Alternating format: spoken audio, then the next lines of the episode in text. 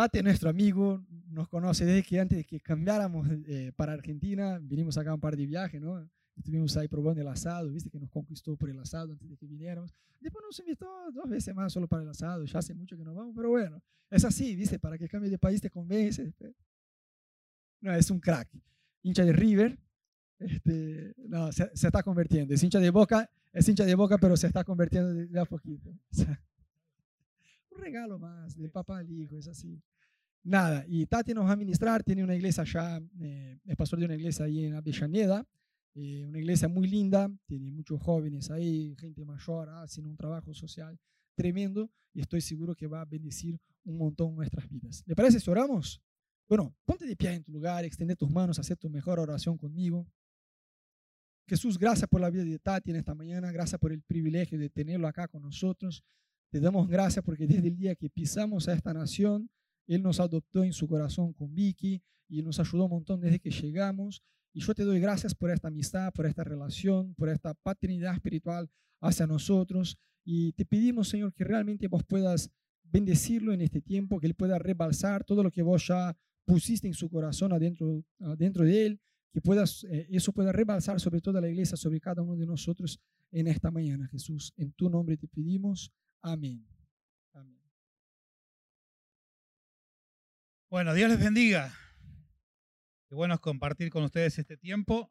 Eh, les mando saludos de parte de mi esposa. Victoria está en cama ella. Eh, no está embarazada. Solo está con la gripa, como dijo. Acá en Argentina decimos la gripe, pero bueno, tenemos esas, esas cosas del idioma, ¿no? Eh, así que bueno, está ahí engripada unos días, hace varios días y, anoche estaba un poquito peor. Así que bueno, no pudo, no pudo venir a acompañarnos, pero les manda saludos y ya nos vamos a volver a ver. Los felicito por los 10 años. ¿eh? Estoy desde cuando eran dos o tres reunidos en el nombre del Señor y ahí estaba el Señor literalmente eran dos o tres. Así que me alegro de ver un montón de personas más y, ver cómo Dios también está trabajando en medio de ustedes. Recién eh, cantábamos de no volver atrás, no volver atrás. Eh, yo esa canción de no volver atrás la aprendí con un himno viejo. He decidido seguir a Cristo. No vuelvo atrás.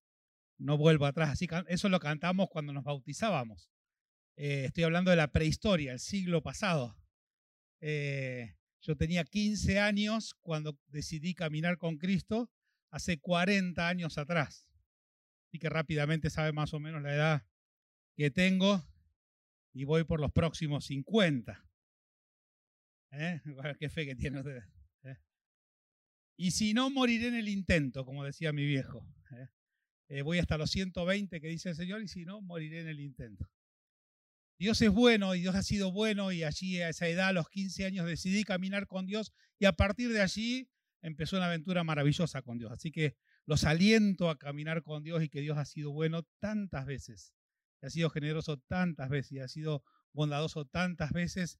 Y ya en la, cuando era más, entrando en la, en la juventud, a los 19, 20 años, Dios empezó a inquietar mi corazón en, querer servirle. Ya en ese momento yo estaba en la iglesia sirviendo, eh, haciendo de todo, ¿no? Desde los 15 me metía a servir a Dios y hacíamos de todo en, la iglesia, todo lo que se podía. Éramos una, yo, eh, la congregación donde me convertí en Bahía Blanca, 700 kilómetros al sur de acá, y, y siempre sirviendo a Dios y tratando de colaborar y sirviendo, eh, hacía algo del audio y haciendo algo de, con los jóvenes y enseñando con los adolescentes y teníamos un equipo deportivo y hacíamos evangelismo con el deporte. Bueno, y siempre involucrados en eso, sirviendo a Dios, trabajando también, estudiando. Y, y un día Dios me dice, yo quiero más. Digo, Señor, 19 años, casi 20, ¿qué más? Digo, ya voy a la iglesia, teníamos reunión a la mañana y a la noche. a la mañana se hacía un culto de enseñanza y a la noche antiguamente hacía un culto evangelístico. Así que eh, si yo estaba con el sonido no podía estar solo a la mañana, tenía que estar a la mañana y a la noche. Así que el domingo era intenso. Así que el domingo nos veníamos con la Biblia, traíamos una Biblia que era más o menos grande así, ustedes ya no usan más eso, usan el celular y está muy bien, veníamos con un himnario que era más o menos grande como esto, que tenía las canciones, los himnos y las letras y la melodía, y veníamos con la paleta de ping-pong, ¿no?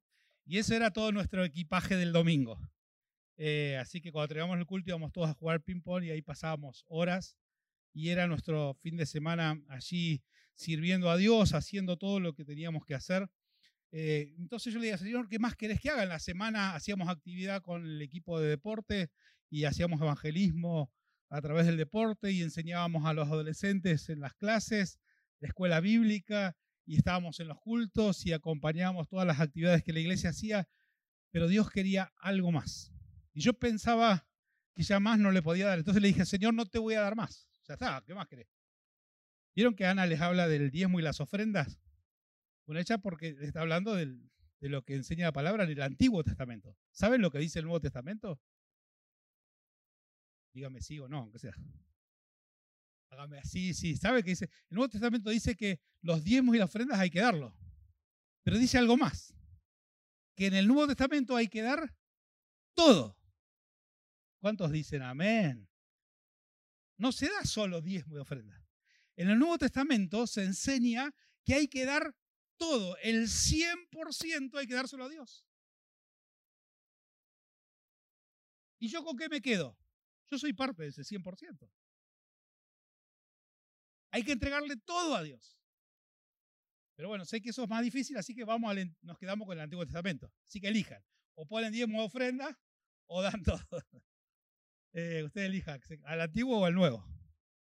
Bueno, estoy jugando un poquito con las palabras para ir metiéndolos, ¿no? Estoy generando preguntas, dice, ¿este qué me va a hablar? ¿De ¿Para dónde va a salir? Eh, como yo no vengo seguido acá, y generalmente ustedes les hablan 35 minutos, a veces los escucho a ustedes. Eh, los, sigo en las redes y todo. Así que los felicito por todo lo que hacen. Eh, como yo no vengo seguido, me va a tener que aguantar ahora un rato más largo, ¿sí? Total, yo me voy.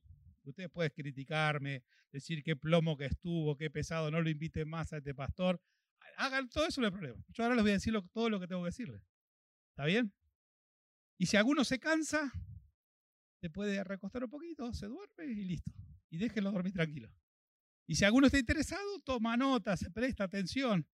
Y si alguno tiene que irse a hacer algo, váyase y después escúchelo. ¿Está bien? En esa época le quise, le dije a Dios hasta acá. Y le quise poner un límite a Dios. Pensaba que le podía poner un límite a Dios en lo que me pedía. Y yo pensaba que la única manera de servir más a Dios era como en esa época se enseñaba solo ser pastor y misionero. Ahora después voy a aclarar un poquito esto. Y entonces eh, yo no quería ser pastor. Eh, no tenía, no, entendía lo que era ser misionero, pensaba que era solamente irse a otro país.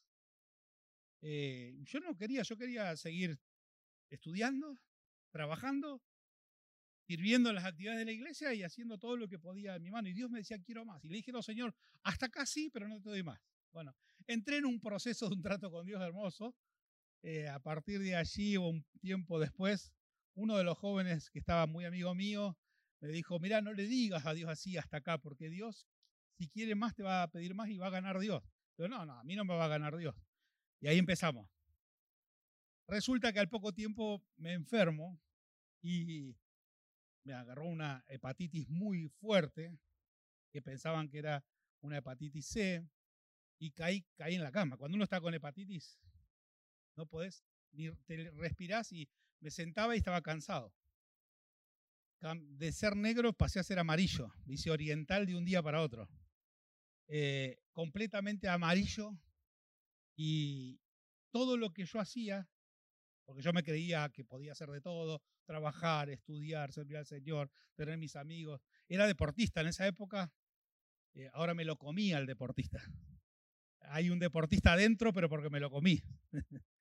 Eh, dice alguien, cuando yo empecé mi vida de esposo era una tabla de lavar. ¿Se acuerdan las tablas de lavar de madera? Bueno, cuando empecé el matrimonio yo era una tabla de lavar. Ahora yo soy un lavarropa automático. Así que lo mío no es gordura, sino innovación tecnológica. y ahí estaba en esa lucha y me enfermé y de pronto no pude hacer nada. Y pasaron 15 días y no mejoraba, un mes y no mejoraba, mes y medio y no mejoraba. Y me enojé con Dios. Le dije, Dios, ¿por qué me haces esto? Yo sabía que había un trato de Dios, estábamos en esa lucha. Y entonces le dije, Dios, yo voy a, voy a hacer una cosa. A partir de ahora no te voy a dar gracias ni por los alimentos. Me enojé con Dios. Dije, si querés, te doy 15 días. Le puse plazo a Dios. ¿no? O, me, o me matás o me curás. Y por 15 días no te voy a dar gracias ni por la comida. Mi mamá me traía lo poco que podía comer, zapallo, pollo, membrillo. Todo lo que comía era eso por, no sé cuánto tiempo. Y cuando me lo traía, no te voy a dar gracias. Y comía. Y así estuve bastante tiempo. No sé si era el día 13, 14, 15, por ahí, no, no recuerdo exactamente. Pero sí sé que uno de esos días yo ya estaba, empeoraba, mi salud empeoraba, no mejoraba.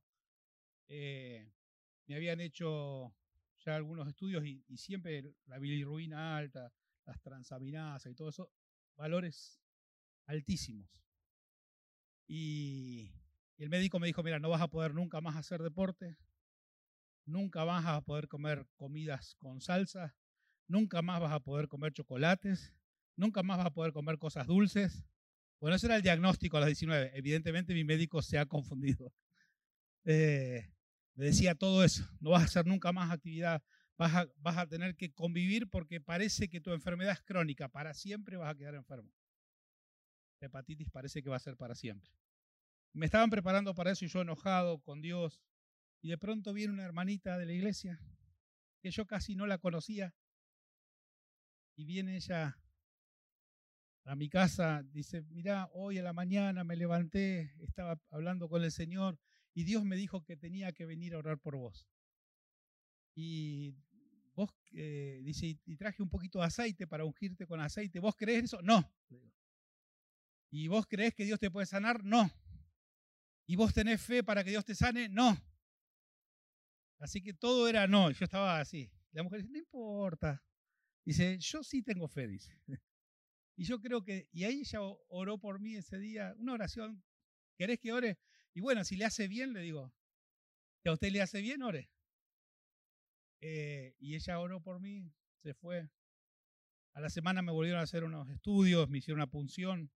Y ahí empezó a desatarse de que, bueno, al final empezó un proceso de retroceso de la enfermedad. Bueno, para hacerse las cortas, tuve un año con la enfermedad, luchándola hasta que me empecé a recuperar. Todos seis meses literalmente en la cama y otros seis meses para empezar a, a moverme, casi un año completo ahí en la cama. Pero en ese, en ese momento, cuando, después de que ella oró y después que empezaron los valores a cambiar y el médico me empezó a dar un poquitito de esperanza, Dios me hizo saber claramente que Él me aceptaba como yo era y no importaba lo que yo hacía que Dios me amaba en la condición en la que yo estaba. Que Dios no me quería porque yo le servía en la iglesia, porque estaba con los adolescentes, porque estaba en los cultos, porque hacía esto, lo otro. Que Dios no me amaba por lo que yo hacía, sino que me amaba por lo que yo era. aun cuando yo no pudiera hacer nada, Él me amaba igual. Y para mí eso fue una marca muy fuerte que me dura hasta el día de hoy. Yo estoy, eh, entendí en ese día la aceptación de Dios a mí como persona. No por lo que yo podía dar, no por lo que yo podía hacer, porque no podía dar nada y no podía hacer nada. Me entendí que Dios me amaba a mí como persona y me marcó con el fuego de la aceptación hasta el día de hoy. Y entonces a partir de ahí eh, soy una persona que vivo agradecido porque Dios me acepta a mí como soy.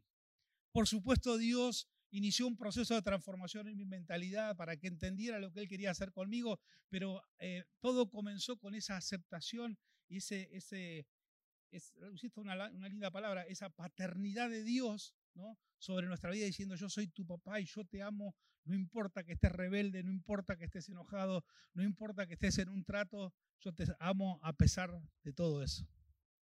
Y te amo con todo eso. Y con ese amor Dios empezó un proceso de transformación. A los años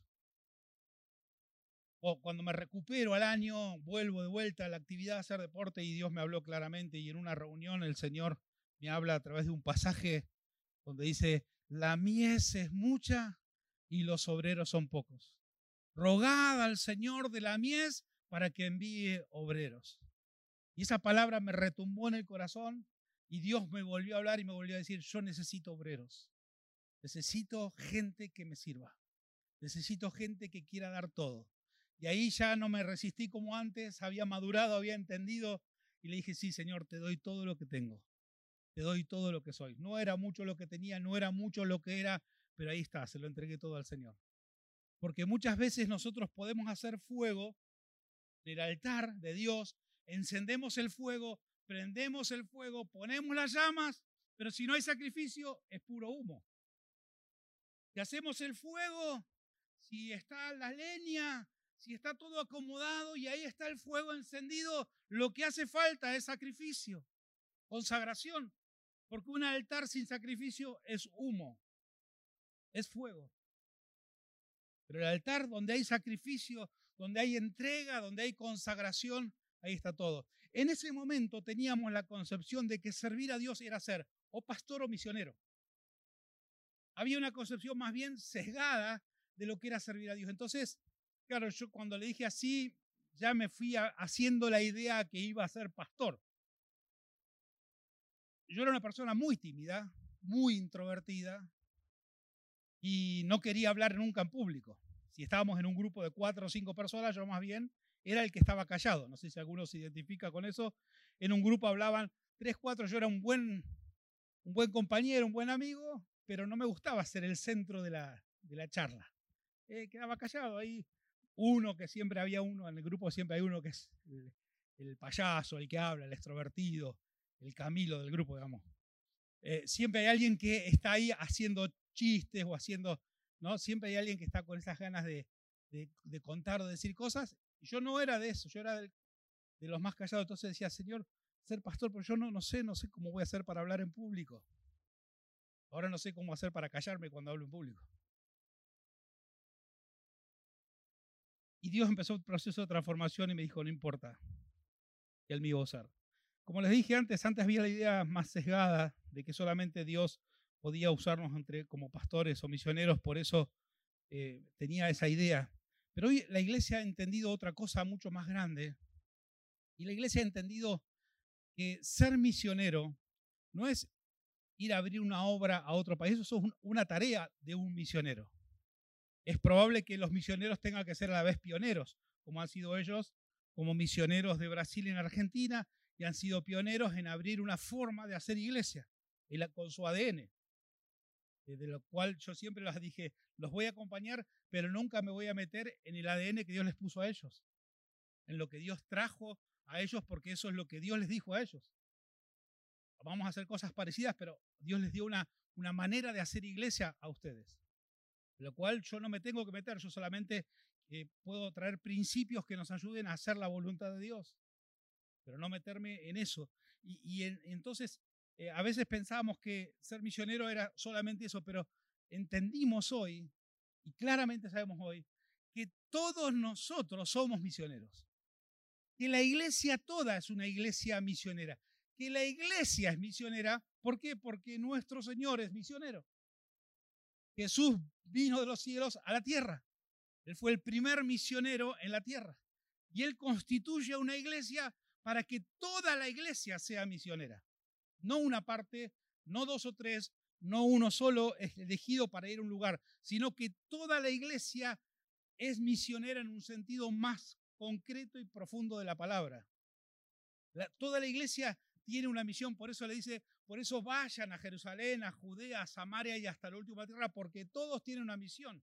Y hoy nosotros tenemos un campo de misión enorme y múltiple y muy complejo. Por eso entendemos que nosotros podemos ser misioneros no solamente con la formación teológica en el lugar de un, de un, pastorado al estilo clásico, sino que podemos ser misioneros de muchas maneras y de diversas maneras que cada uno de nosotros tiene que recibir el llamado a decir, Señor, hace falta obreros, acá estoy. Que esta mañana vos le digas, Señor, hace falta obreros porque la cosecha es grande, acá estoy. Cantamos de un avivamiento. ¿Sabes qué? En un avivamiento no hay tiempo para pensar en tus cosas, solo para pensar en lo que Dios quiere. Meterse en un avivamiento es perder el control total de nuestra vida para solo hacer la voluntad de Dios. meterse en un avivamiento significa renunciar a todas las cosas personales que yo quiero para solo encaminarme a hacer lo que Dios quiere. Por eso tengan cuidado cuando piden un avivamiento, porque Dios le va a pedir todo. Porque Dios le va a pedir la voluntad, el tiempo y aún la formación. Gracias a Dios, la iglesia evangélica maduró, porque antes, hace 40, 50 años atrás, te decían no vayas a estudiar porque está mal, solamente dedicarte a servir a Dios. Gracias a Dios eso cambió y las generaciones que vienen hoy se forman. Y la mayoría de ustedes son profesionales o lo serán y tienen sus trabajos y sus empresas, pero todo eso que Dios nos dio son herramientas para que nosotros volquemos todo eso como misioneros en el reino de Dios. La iglesia de Cristo y especialmente en esta ciudad necesita iglesias misioneras. Que vos hagas tu labor de misión en el lugar donde estás. Que seas misionero en una multinacional. Como lo fue Daniel, que lo chupa una multinacional Babilonia.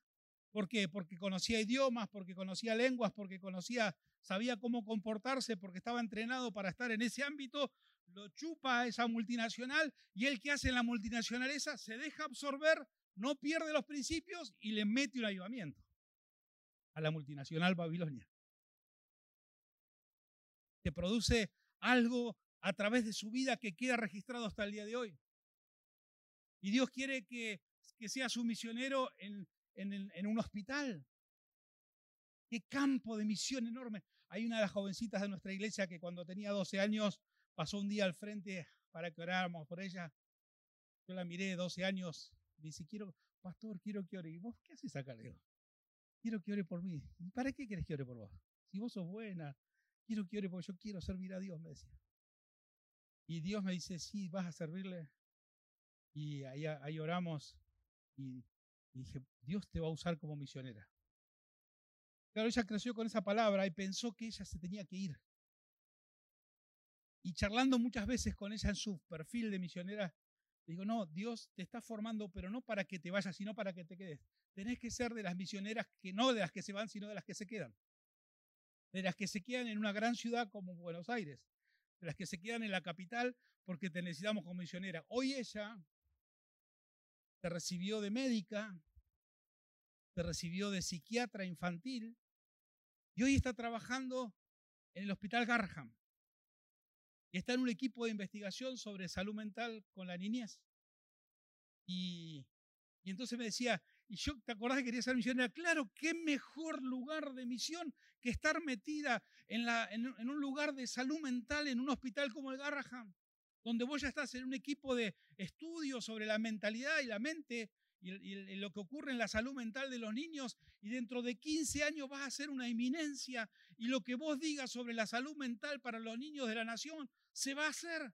Porque lo que vos enseñes dentro de 15 años a los futuros psiquiatras infantiles con los lineamientos y los pensamientos que les des, le vas a ayudar y vas a contribuir para trabajar en la salud mental de toda una nación. Porque es uno de los hospitales más reconocidos y es un lugar donde se enseña y se aprende muchísimo sobre esto. ¿Qué mejor lugar de misión que ese? ¿Qué mejor que ser una misionera ahí? Y encima le paga el sueldo el Estado. Los misioneros sostenidos por el Estado. A otros les paga una multinacional. Otros estarán en una escuela, en un lugar de educación. Otros estarán haciendo arte. ¿Cómo se evangeliza en un, en un centro de arte? se evangeliza con las pinturas, se evangeliza con las esculturas, o las pinturas y las esculturas no te imparten algo, no te dicen algo. Bueno, quienes estén metidos en el arte y son misioneros en ese mundo, lo que hagan va a darle gloria a Dios y va a impactar el espíritu y el alma de las personas. Primero el alma y después el espíritu. Por eso necesitamos un ayudamiento y misioneros en el mundo del arte. Y en cada una de las cosas que te estoy hablando necesitamos misioneros. Me dice, bueno, pero yo, ah, yo, me dedico a, a hacer solamente trabajo con, con la programación. Bueno, mirá si hay tantos para hacer. ¿Quiénes van a meterse en el metaverso a ser misioneros allí? o a generar logaritmos para que cuando haya una palabra que tenga que ver con un texto de la Biblia, enseguida todos se refieran allá. Generar logaritmos que permitan que las personas puedan ser conducidas para escuchar la palabra. ¿Quiénes arman los logaritmos? A veces se arman con la intencionalidad de vender algo, pero podemos trabajar. Bueno, mira, podemos hablar de cualquier tema y en cualquier tema podemos encontrar personas que necesitamos que trabajen y se vean como misioneros en lugar de estar. O podés estar en una fábrica, o podés estar al frente de un negocio, o podés estar como ama de casa, como, como papá cuidando a tus hijos, o podés estar en la condición que sea y convertirte en un misionero. Si sos el primer misionero en tu casa, en tu familia, que todos los demás conozcan, están por ayunar por la familia, un misionero en tu casa, un misionero en tu familia, un misionero en el lugar donde te moves. Pero tenemos que recobrar y darnos cuenta que estamos llamados a eso. Porque si solamente identificamos el llamado para ser pastor como Ana y como Rodo, o para ser pastor como yo, espero que no, eh, que sean mejores que yo, o para ser pastor o misionero para irse a abrir otro país, puede ser que eso sea. Pero eso no es lugar. Si piensan que el lugar donde Dios quiere usar a la gente es una plataforma, estamos sonados. La iglesia que viene no tiene que pensar en ser usado en una plataforma, tiene que pensar en ser usada en el mundo. Nosotros no somos sal y luz de las plataformas, somos sal y luz del mundo. El mundo está clamando por, por paz, está clamando por justicia. Uno recorre cualquier lugar y la gente dice, queremos justicia, queremos paz, queremos que no haya conflictos. ¿Quién va a hacer eso? Macri, Milei, Cristina, Lula, no, pues ya agarró a Brasil, Bolsonaro, no lo van a hacer. Lo que quienes van a traer justicia, paz y amor a la tierra es la iglesia de Cristo. Pero nosotros tenemos que creer, si pensamos que ellos nos van a indicar el camino, estamos sonados. Yo veo que a veces hay demasiada expectativa puesta en el mundo de la política, demasiada expectativa puesta en el mundo de los negocios, demasiada expectativa puesta en el mundo de las finanzas. Y nosotros tenemos que volver a poner la expectativa en lo que Dios creó, porque cuando Jesús y a Dios y al Espíritu Santo se le ocurrió hacer un tipo de estructura social que pudiera sobrevivir a los tiempos y ser pertinente para los tiempos que venían desde Cristo para acá, se le ocurrió hacer la iglesia. Esa forma de relacionamiento social que iba a traer esperanza a la tierra, que iba a ser portadora de un mensaje y que nada la iba a poder detener, ni las puertas del infierno. Y esa iglesia sos vos y yo. Y vos y yo somos misioneros donde estamos. Y en una ciudad como esta, oportunidades de misión son a centenares. Quizás algunos lo llaman al mundo de la política y serán misioneros en la política, no a hacer política para servirse de la política, sino para servir. Nosotros no vamos a una empresa para servirnos de la empresa, vamos a servir. No vamos al mundo de la medicina para servirnos de la medicina, vamos a servir. No nos metemos en el mundo del ministerio pastoral para servirnos del mundo pastoral, vamos para servir. Porque Cristo no vino para ser servido, sino para servir para dar su vida en rescate por muchos. Cuando entendemos que tenemos que dar todo, cuando entendemos que somos llamados a misionar, cuando aceptamos el llamado y nos ponemos como consagración, como fuego, como sacrificio santo, es maravilloso lo que Dios va a hacer. Dios puede hacer cosas extraordinarias con personas simples, con personas sencillas, Dios no te tiene que cambiar la personalidad. Dios solamente tiene que capturar tu corazón. Él con la personalidad que tenés puede hacer cosas maravillosas. Y entonces tenemos que volver. ¿Cuál era el carácter que Jesús le da al ministerio? Cuando Jesús comienza el ministerio, Él le pone un carácter al ministerio. Él le marca su ADN al ministerio. Y cuando él arranca, él toma Isaías 61. Podía agarrar cualquier texto, pero Jesús no hace las cosas porque sí. Y cuando agarró, hizo darle un carácter a su ministerio, tomó Isaías 61.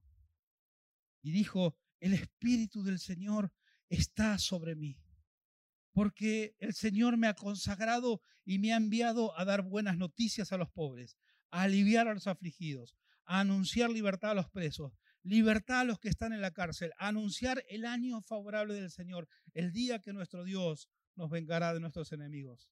Me ha enviado a consolar a los tristes, a dar a los afligidos de Sión una corona en vez de ceniza, perfume de alegría en vez de llanto, canto de alabanzas en vez de desesperación. Lo llamarán robles victoriosos. Él le va a dar un carácter, él, él estaba dando un carácter a su ministerio.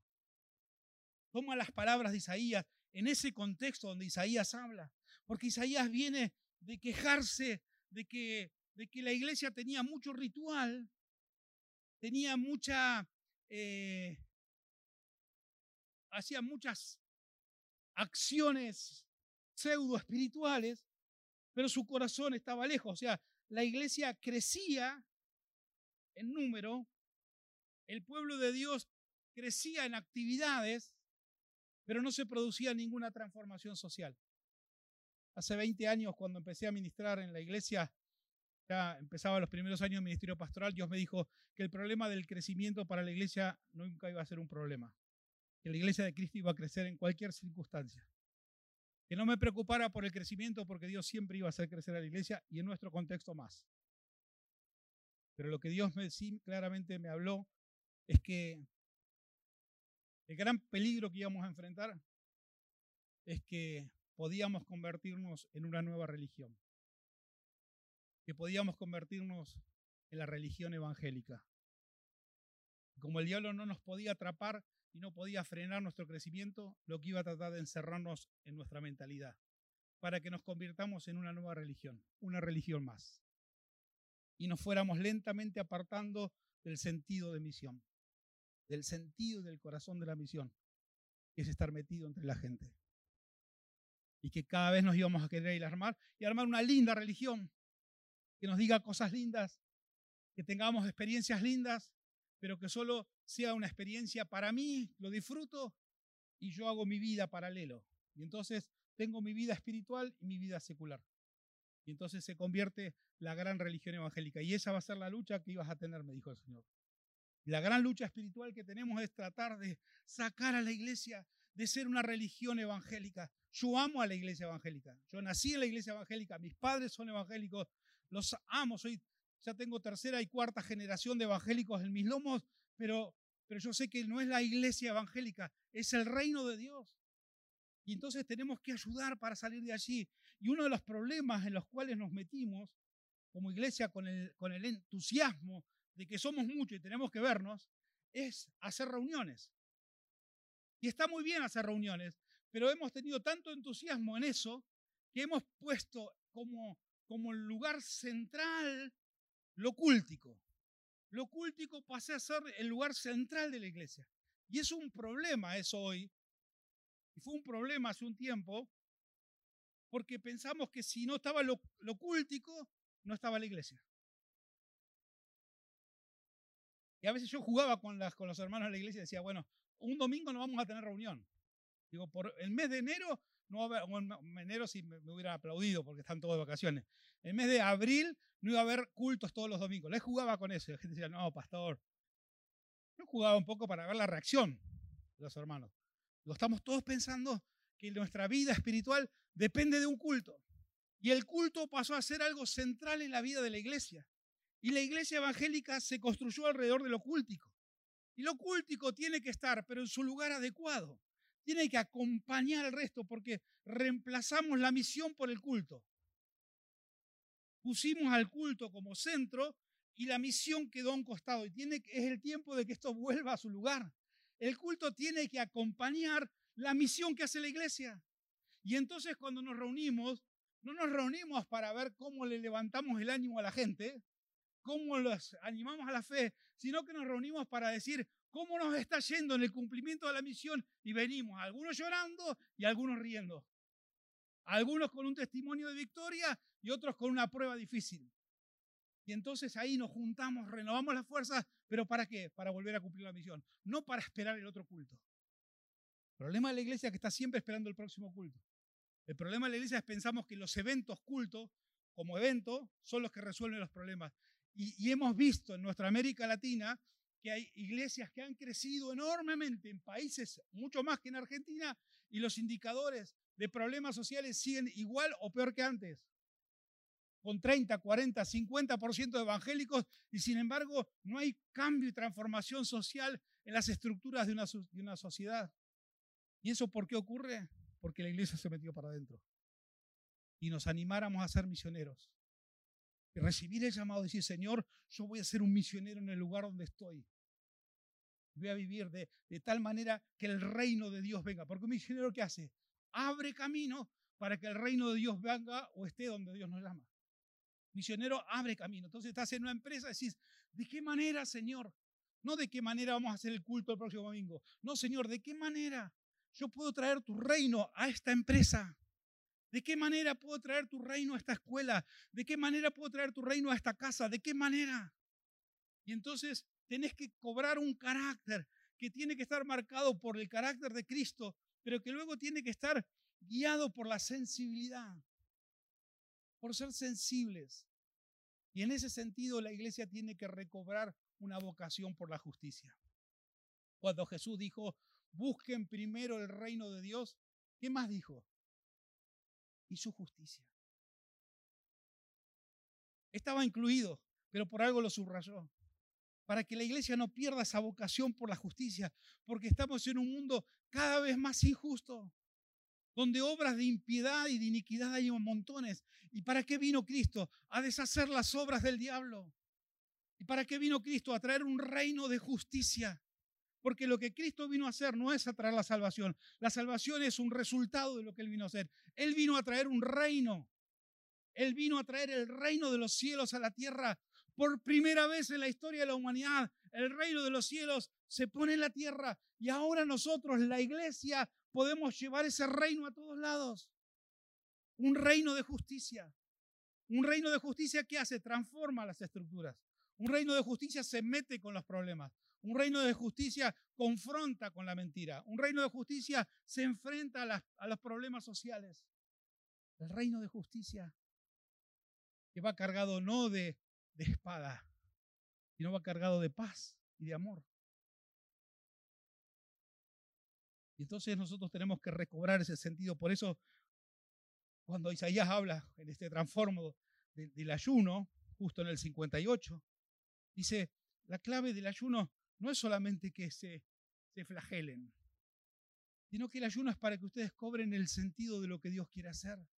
No es el ayuno que escogí, que digan, ay, no comí. Ay, estoy aguantando un montón y no comí. Ay, tomé agua solamente y un tecito y no aguanto, aguanto. No, no es ese el sentido del ayuno. El sentido del ayuno, dice Isaías 58 en este contexto, dice, es que cuando hagas eso, haya un profundo cambio en tu espíritu, porque dice, ustedes ayunan, pero siguen siendo las mismas personas que antes. Dice, ayunan y no cambian el corazón. Ayunan y el corazón sigue igual. Sigue habiendo problemas, injusticia, negocios, corrupción y no cambia nada. Dice, eso no es el ayuno. Cuando yo escogí el ayuno es para grabarles esto en el corazón. ¿Qué? El ayuno que me agrada consiste en afligirse y en agachar la cabeza como junco, no, en esto consiste consiste en que tengas, en que rompas las cadenas de la injusticia. Desate los nudos que aprietan el yugo, en que dejes libres a los oprimidos y acabes, en fin, con toda tiranía, en que compartas tu pan con el hambriento y recibas en tu casa al pobre sin techo, en que vistas al que no tiene ropa y no dejes de socorrer a tus semejantes que cuando ayunen este carácter se nos grave. ¿Por qué dice, porque dice que cuando nosotros caminamos en este sentido, mirá la promesa que hay, maravillosa la promesa. Dice, si vos caminás en ese sentido, entonces brillará tu luz como el amanecer. Tus heridas sanarán muy pronto. A veces queremos ser sanados mirando hacia adentro. Y muchas veces Dios nos sana mientras cumplimos la misión. Mientras estamos siendo sensibles con el otro. Y estamos ahí con el otro y de pronto decís, esto que le estoy diciendo, esto es para mí. Y esto que estoy orando para que Dios haga, lo está haciendo en mi vida. Y entonces tus heridas sanarán muy pronto. Mira lo que dice, tu rectitud irá delante de ti. Y mi gloria te seguirá. ¿No queremos ver la gloria de Dios en la tierra? No le decimos, Señor, que descienda tu gloria, que venga tu gloria, que se manifieste tu gloria. Queremos ver tu gloria en la tierra porque tu gloria cambia todo. Dice, cuando hacemos este camino, cuando nuestro corazón está unido al carácter de Jesús, cuando nuestro corazón está unido al carácter del reino, entonces caminamos y la gloria nos sigue. Y es más, mira lo que dice, entonces me vas a llamar y yo te responderé. Si gritas pidiendo ayuda, yo te diré, aquí estoy. Al revés de Isaías 6. En Isaías 6 era Dios llamando a Isaías que decía, acá estoy Señor. Acá es al revés. Una iglesia, un reino de Dios, una iglesia metida con el, con el carácter del reino de Dios en la tierra. Todos con una vocación de misionero, todos con la vocación de ser sensibles para hacer la voluntad de Dios, con un sentido de romper las obras de iniquidad y de hacer obras de justicia. Caminamos, la gloria nos sigue y hablamos a Dios y Dios dice, acá estoy. Dios dice, heme aquí. Se invierte la oración. Dios diciendo, heme aquí. Dios diciendo, acá estoy. Y la gloria se va a manifestar. Por eso nosotros no tenemos que ser seguidores de la gloria. Cuando la iglesia está metida en el reino, la gloria nos sigue a nosotros. No tenemos que ir a buscar la gloria. Tenemos que provocar para que Dios traiga su gloria. Cuando la iglesia está metida en hacer obras de justicia, en hacer obras de paz, sensible a todo tipo de necesidad, no importa la situación económica, social de las personas en todos los estratos sociales. Cuando la iglesia es sensible a eso, la gloria de Dios nos sigue. Y entonces no esperamos el domingo para que venga la gloria. Porque la gloria me siguió el lunes, el martes, el miércoles, el jueves. Y claro, cuando nos reunimos también la gloria va a estar. Porque el Señor va a estar celebrando con nosotros. ¿Se entiende? Entonces, con este corazón, con este sentido, tenemos que volver a, reenfocar la iglesia. ¿Por qué? Porque venimos del cautiverio. Estuvimos dos años en cautiverio. El juicio de Dios sobre la tierra, que también era para la iglesia. Una peste. Profetizada en Mateo 24. Hoy les iba a hablar de Mateo 24, 25, pero lo voy a hablar el otro, otro día. No puedo hablarlo hoy. Entre paréntesis, Jesús dio dos grandes sermones.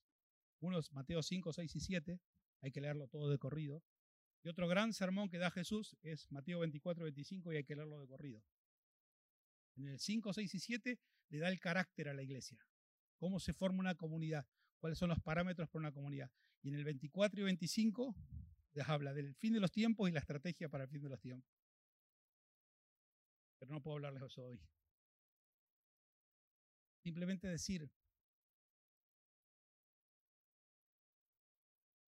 en medio de un contexto donde se manifiesta la maldad, y esto no va en disminución, la gracia, la palabra, la promesa es que la gracia va a sobreabundar. ¿Y cómo se va a manifestar esa gracia? Se va a manifestar a través de la gloria de Dios. ¿Y cómo va a verse la gloria de Dios? Se va a ver a través del carácter. La gloria de Dios se va a manifestar a través del carácter de la iglesia. ¿Y cómo va a ser el, principalmente modelado ese carácter? Con el amor el amor de la iglesia, la iglesia amando a la gente, amando porque hay que amar, amando sin condiciones, amando sin esperar nada, amando sacrificialmente, amando de manera hasta vicaria, amando. Cuando la iglesia se mete en ese sentido de amor, respondiendo a un llamado también de Dios a nuestra vida, entonces ese amor, ese carácter es la, la, lo que va a traer es la manifestación de la gloria de Dios, porque la gloria de Dios en los tiempos finales es tiene forma de carácter, no tiene forma de humo, no tiene forma de fuego, tiene forma de carácter. La gloria que Dios trae sobre la tierra en el último avivamiento es una gloria llena del carácter del amor. Va a ser la mayor manifestación del amor del Padre sobre la tierra. La mayor manifestación del amor del Padre. Por eso hablamos de la paternidad pero no tanto de la paternidad mía hacia otros, sino de la paternidad de Dios hacia todos. Ese amor paterno de Dios, porque tuvimos ya la mayor manifestación de Cristo en la tierra. Ya tuvimos la mayor manifestación del Espíritu de Dios en la tierra en Pentecostés. Primera fiesta, Pascua. Segunda fiesta, Pentecostés. Tercera fiesta, la fiesta de los tabernáculos. Las tres grandes fiestas del pueblo de Israel. Las primeras dos pasaron, pero la que viene es la fiesta de los tabernáculos, la mayor manifestación del amor del Padre sobre la tierra. La fiesta de los tabernáculos es la manifestación del Padre en la tierra. ¿Y cómo va a ser? A través de la iglesia. La iglesia recibiendo llamado y amando. Y entonces la tierra será llena de la gloria de Dios como las aguas cubren la mar. ¿Ves que es posible? Es posible porque va a ser la iglesia metida en todos lados.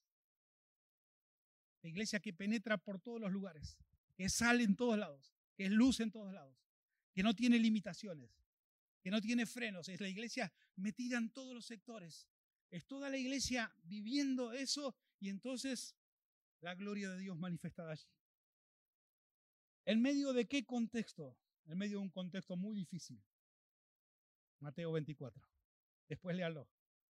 ¿Y cuál es la clave? ¿Cuál es la estrategia de ese contexto, esa palabra profética? Hambre, peste, guerra. Ya lo han leído ¿no? en el tiempo del cautiverio. La solución está al final de Mateo 24 y todo Mateo 25. Ahí dice cómo tiene que ser la iglesia que va a sobreponerse a ese tiempo final. Pero para poner un fundamento, y con esto cierro,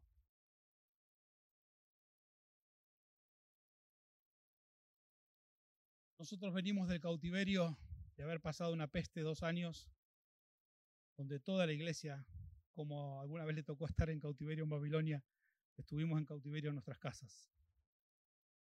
Y salimos del cautiverio y vemos ruinas, y vemos cosas rotas, y vemos cosas descuidadas, y vemos que la vida de las personas también están rotas, descuidadas, nos encontramos con carnalidad, y nos encontramos con rupturas, nos encontramos con relaciones dañadas, porque del cautiverio salimos y vimos eso. ¿Qué hace Esdras y Nehemías entre tantas cosas? un día convocan a todo el pueblo a leer el libro de la ley. Creo que Nehemías 8 lo dice. Convocan al pueblo a leer el libro de la ley porque Salomón lo había tirado por ahí y no lo encontraban y cuando lo encontraron se ofrecieron a leer. Y cuando estaban leyendo el libro de la ley, dice que todos empezaron a llorar de tristeza. ¿Por qué? Porque se acordaban cómo era la iglesia antes. Uy, el templo que teníamos antes, el templo de Salomón, ya no está más. Y lloraban. Uy, las murallas ya no están más y lloraban. Uy, la casa y el negocio vieron las ruinas y lloraban. Empezaron a llorar con nostalgia. Muy pocos, según lo que deja indicar el texto, podían hacerlo con esperanza, pero la mayoría estaban tristes, lloraban con tristeza y con nostalgia porque el mundo y la iglesia que ellos conocían ya no estaba más. Y entonces pensarían, bueno, ahora volvamos a ser como el templo de Salomón, volvamos a ser como Jerusalén, volvamos a ser la iglesia de antes. No. Y entonces Nehemías y Edras los para y les dice, por favor, no lloren más por lo que se perdió, por lo que no está.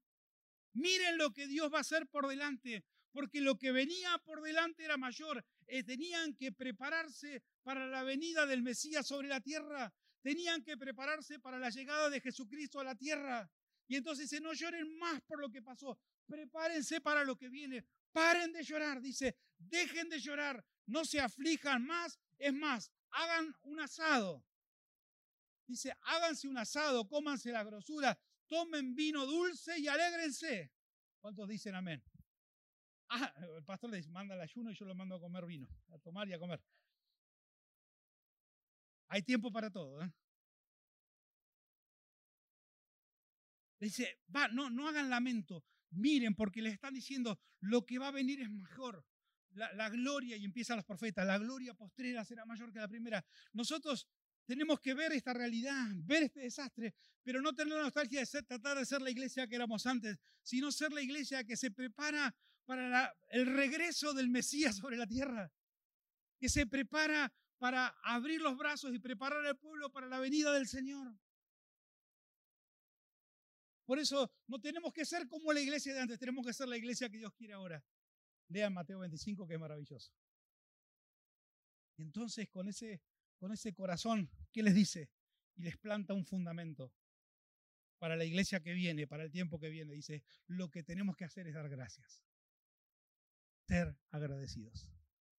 Porque el fundamento para ser la iglesia que Dios quiere se hace con gratitud. La iglesia tiene que ser agradecida. Tiene que brotar gratitud en nuestro corazón. Tiene que brotar acciones de gracias. Hablen con cánticos, con himnos, con salmos y con acciones de gracias. Nuestro lenguaje tiene que ser gracias a Dios, gracias Dios, gracias por lo que me pasa, gracias por lo que es bueno y gracias por lo que es malo, gracias por todo. Yo le doy gracias a Dios porque en marzo se casó mi hija mayor. Le doy gracias a Dios por mi hija y un poquito por mi yerno. Pero le doy gracias a Dios, fue un momento de alegría y le dimos gracias a Dios. Pero hace años atrás nos pasó estar en un problema batallando entre la vida y la muerte con mi hija más chica. Y también ahí aprendí a darle gracias a Dios. Viste que uno te dicen, cuando tenés un problema, pregúntate, no te preguntes por qué, pregúntate para qué. Y a mí no me alcanzaba ni el por qué ni el para qué. Solo lo que salió y brotó es, Señor, gracias. La gratitud que sale del Espíritu. ¿Por qué la gratitud? Si estaba enferma y era un problema. ¿Sabes por qué la gratitud? Porque entendí que Dios estaba con nosotros. Entonces la gratitud no me la trajo las circunstancias. La gratitud me la trajo la convicción de saber que Dios está conmigo.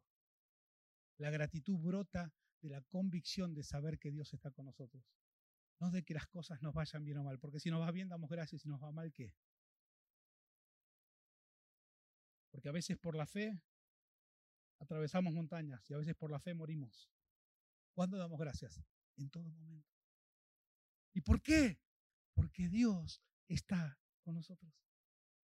Saber que sé, que sé que Dios está con nosotros es suficiente. Porque saber que Dios está con nosotros es que encontré la moneda perdida.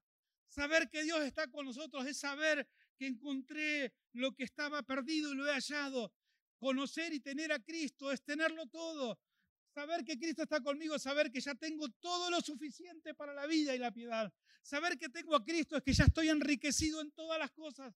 Saber que tengo a Cristo es saber que estoy completo. No necesitas completarte cuando te cases o cuando, o cuando te separes y te vuelvas a casar. No necesitas estar completo con una persona. Somos completos en Cristo. No vas a estar completo cuando tengas una profesión, un título. Estamos completos cuando tenemos a Cristo. Entonces, en esa seguridad de que estoy completo, pleno, enriquecido, que Cristo es suficiente para todo, vivo agradecido.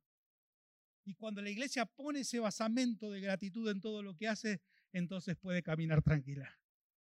Porque la gratitud nos trae sobriedad en la abundancia y la gratitud nos trae paciencia en las pruebas. Cuando tenés gratitud y las cosas son abundantes, sos sobrio y prudente. Y cuando en la gratitud las cosas se ponen difíciles y atravesas pruebas, aprendes a ser paciente. La gratitud te trae sobriedad y paciencia. Y una iglesia parada en la gratitud es una iglesia que hace la diferencia. No es una iglesia que reclama, que se queja, que le exige a Dios, que le plantea a Dios. Es una iglesia que le dice, Señor, gracias porque estás con nosotros. Cuando la iglesia se para en esa gratitud, entonces no importa las circunstancias, nosotros vivimos agradecidos. Pablo entendió ese misterio y pudo decir, sean agradecidos en todo. Regocíjense. Otra vez les digo, regocíjense. Porque era loco, no, porque él entendía que todo lo que él necesitaba era que Cristo estaba con él. Fue una estrategia horrible la, la que le tocó a Pablo. Si no fuera Dios, nunca hubiera hecho lo que Dios hizo con Pablo. Menos mal que no soy Dios. Un tipo histriónico, activo, que le gustaba moverse y andar por todos lados. ¿Qué hace Dios? Lo encierra. Por años lo encierra. Yo nunca lo hubiera encerrado a Pablo. A Pablo lo hubiera suelto, suelto. Y, no, Dios dijo, lo voy a, voy a sacar lo mejor de Pablo, lo voy a encerrar. Y Pablo que le gustaba escribir y leer, ¿qué le hace? Lo deja ciego. Una enfermedad que lo va volviendo ciego con el tiempo. No puede leer, no puede escribir. Yo le hubiera dado la vista a Pablo si era Dios. Entonces dice, voy a sacar lo mejor de Pablo con este problema. Él aprenda que el poder de Dios se manifiesta en, en la debilidad. Que la gracia sea suficiente para él. No su capacidad, no su entrenamiento, no su conocimiento, no su inteligencia, sino la gracia. Y entonces yo no hubiera hecho lo que hizo Dios, pero Dios sabía lo que hacía. Cuando lo encerró y lo dejó casi sin vista, él pudo bendecir a la iglesia de una forma extraordinaria hasta el día de hoy. Escribió los mejores libros, las mejores cartas. Toda la doctrina que necesitamos para la iglesia cristiana la escribió Pablo en esos días. Porque a veces tenemos que entender que la gracia es suficiente. Cuando podemos vivir con la gratitud de que la gracia es suficiente, entonces podemos atravesar el tiempo que venga. Y si tiene que volver otra peste, y si tenemos que ir a otro cautiverio, ¿qué vamos a poder hacer? Saber que la gracia es suficiente. Pero nosotros vamos a meternos como la sal en todos lados. Pero para eso necesitamos que respondas al llamado. La mies es mucha y los obreros son pocos. Y los campos están listos y blancos para la siega. Necesitamos quien los coseche. Necesitamos quien los trabaje. Necesitamos quien vuelve a sembrar y quien vuelve a preparar para las próximas cosechas. Porque muchas de las cosas que hoy recibís acá es lo que sembraron otros. Pero si vos querés que las generaciones que vienen reciban algo, tenés que sembrar algo hoy. Pero no con enojo, no con bronca, con gratitud. Con gratitud a Dios. El próximo mensaje te voy a hablar del fin de los tiempos, Mateo 24, 25. Y me invitan otra vez. Hoy quiero que nos vayamos con este corazón de gratitud a Dios. ¿Qué te parece si le das gracias a Dios? Ponete en pie un cachito, un instante.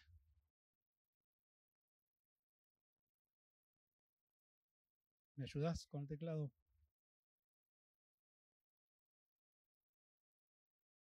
Yo le doy gracias a Dios por estos 10 años. Ustedes en Argentina. Le han hecho bien a Argentina venir. Nos hicieron bien. Gracias por responder el llamado. Gracias por ser fieles. No fue fácil. Pero Dios fue bueno. De las mejores cosas que les pasó fue haberme conocido.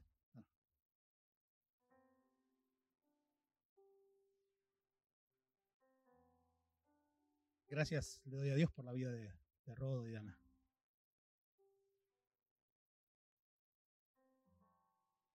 Las buenas decisiones multiplican la bendición.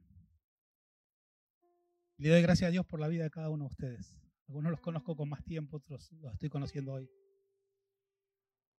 Pero ustedes quizás se conocen. Así que mira al que tenés al lado y decirle, le doy gracias a Dios por tu vida. Le doy gracias a Dios por tu vida.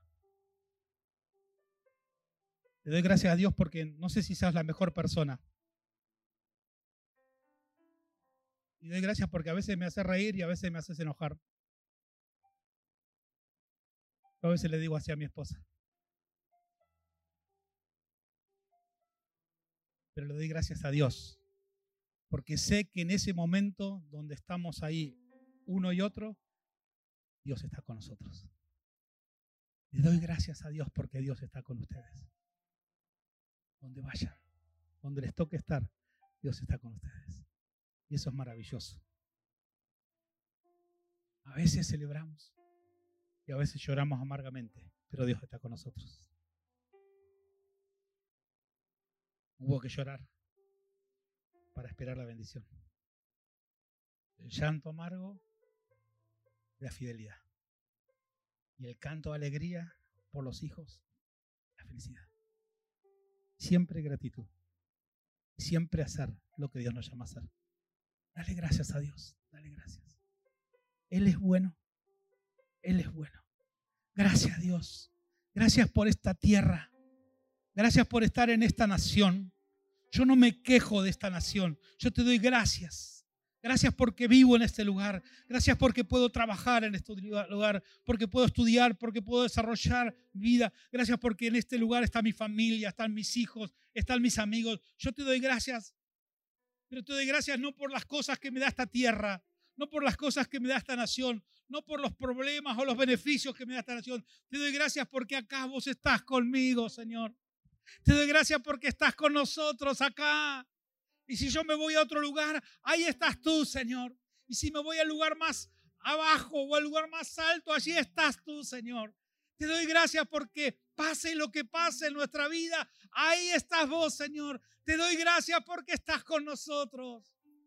Y estamos completos, y estamos plenos, y estamos enriquecidos, y estamos llenos de ti, Señor.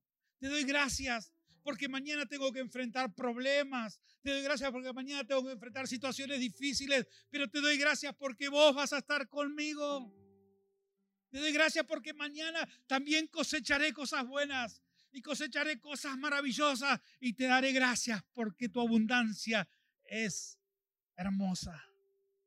Te doy gracias por todo y en todo. Señor, que siempre el fundamento del trabajo de esta congregación siempre esté parado sobre la gratitud y la gratitud y la gratitud. Y darte gracias y gracias y gracias. Gracias por las cosas que vendrán. Gracias por las cosas que ocurrirán. Señor, en el nombre de Jesús, abre caminos, abre, abre, Señor, un río un río que salga de esta congregación, un río que salga y llegue a abrir y a partir la tierra y a regar la tierra con ese agua de vida para esta tierra, para esta ciudad, en el nombre de Jesús, Señor. Que este río que está en el corazón de cada uno de esta iglesia, ahora, Señor, abra camino, haga un surco, haga un surco, Señor, en esta ciudad y que veamos el resplandor de tu gloria siguiendo mientras ellos hacen obras de justicia, mientras ellos aman a la gente, mientras ellos bendicen a personas, mientras ellos abrazan al que sufre, mientras, Señor, rompen las cadenas de iniquidad, mientras ellos están haciendo eso, Señor, que tu gloria se manifieste y que hagas un surco para que ese río de vida, Señor, rompa y atraviese toda la ciudad. Señor, que la sequedad de esta, de esta tierra, que la sequedad espiritual que hay en esta ciudad, Señor, pueda Señor, sea transformada y pueda todo ser reverdecido por el río de vida que sale de esta congregación también, como un afluente del río de vida que está en tu palabra, que está en los cielos. Señor, que este sea un afluente de ese río de vida que traiga sanidad a esta tierra. En el nombre de Jesús, que puedan ver, Señor, que puedan ver crecer a cada una de las personas de este lugar como árboles, como robles victoriosos que dan sombra y cobijo. Que cada uno de los que están en este lugar puedan convertirse en robles fuertes, que sirvan para dar amparo, que sirvan para dar protección, que sirvan para dar sombra. Que sean árboles que den fruto. Sus hojas, sus flores y sus frutos traigan sanidad. Señor, abre un surco para los próximos años.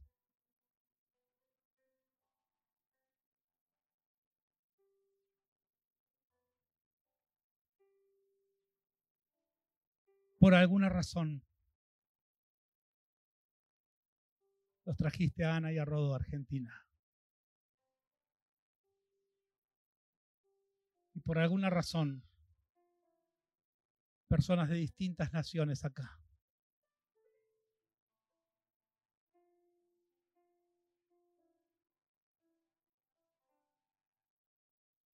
Para que cada uno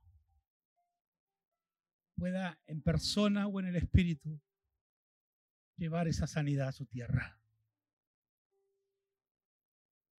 Acordate del pueblo de donde saliste. Acordate de la cantera donde fuiste quitado. Señor, sana esa tierra. Sana esa tierra de donde me sacaste. Sana esa tierra de donde nací. Sana esa familia donde nací. Sánala, Señor. Que te conozcan a ti. Que te conozcan a ti. Y si una generación no responde, que la próxima te responda. Pero alguien de esas generaciones va a levantarse en los tiempos y decir, sí, yo sigo a Cristo. Cuando vengas, vamos a ver a alguien de nuestros lomos, de nuestras familias y de esa tierra que va a decir, sí, yo sigo a Cristo. Pero bendice también ahora el lugar donde están. En el nombre de Jesús. Al lugar donde me pusiste hoy. En el lugar donde estoy hoy todos los días. Sana ese lugar, Señor. Trae tu gracia a ese lugar. Trae tu bendición a ese lugar. Aviva tu obra en medio de los tiempos. Aviva tu obra en medio de los tiempos. Y en medio de los tiempos, hazla resplandecer, Señor. En el nombre de Jesús. Que se produzca en nosotros una revolución tal que estemos dispuestos a darte todo, a darte nuestra vida, nuestro tiempo, nuestros recursos, nuestra familia, nuestros hijos, nuestros nietos, nuestros bisnietos. Señor, que todo lo que somos, que todo lo que tenemos, lo gastemos para ti y que seamos un sacrificio vivo, santo y agradable, que se consuma nuestra vida para servirte. Y veremos tu gloria siempre. Y siempre estaremos agradecidos porque vos estás con nosotros. Y mientras voy yendo, voy haciendo discípulos. En el nombre de Jesús. Bendice a mis hermanos. Y gracias, gracias, de verdad gracias por esta congregación, por este grupo de hermanos, por estos amigos. Gracias, porque te ha placido estar con ellos. Y gracias, porque veremos tu gloria también en la vida de ellos. En el nombre de Jesús. Amén. Amén. Y amén. Dale gracias a Dios. Gracias, Señor. Gracias, Jesús. Gracias, Rey misericordioso. Él es bueno y Dios los ama. Los amo mucho y estoy muy contento de haber compartido con ustedes. Un abrazo a todos en el nombre del Señor. No los abrazo físicamente porque estoy todo transpirado. Los quiero mucho y gracias por ser parte también de nuestra vida. Dios los bendiga.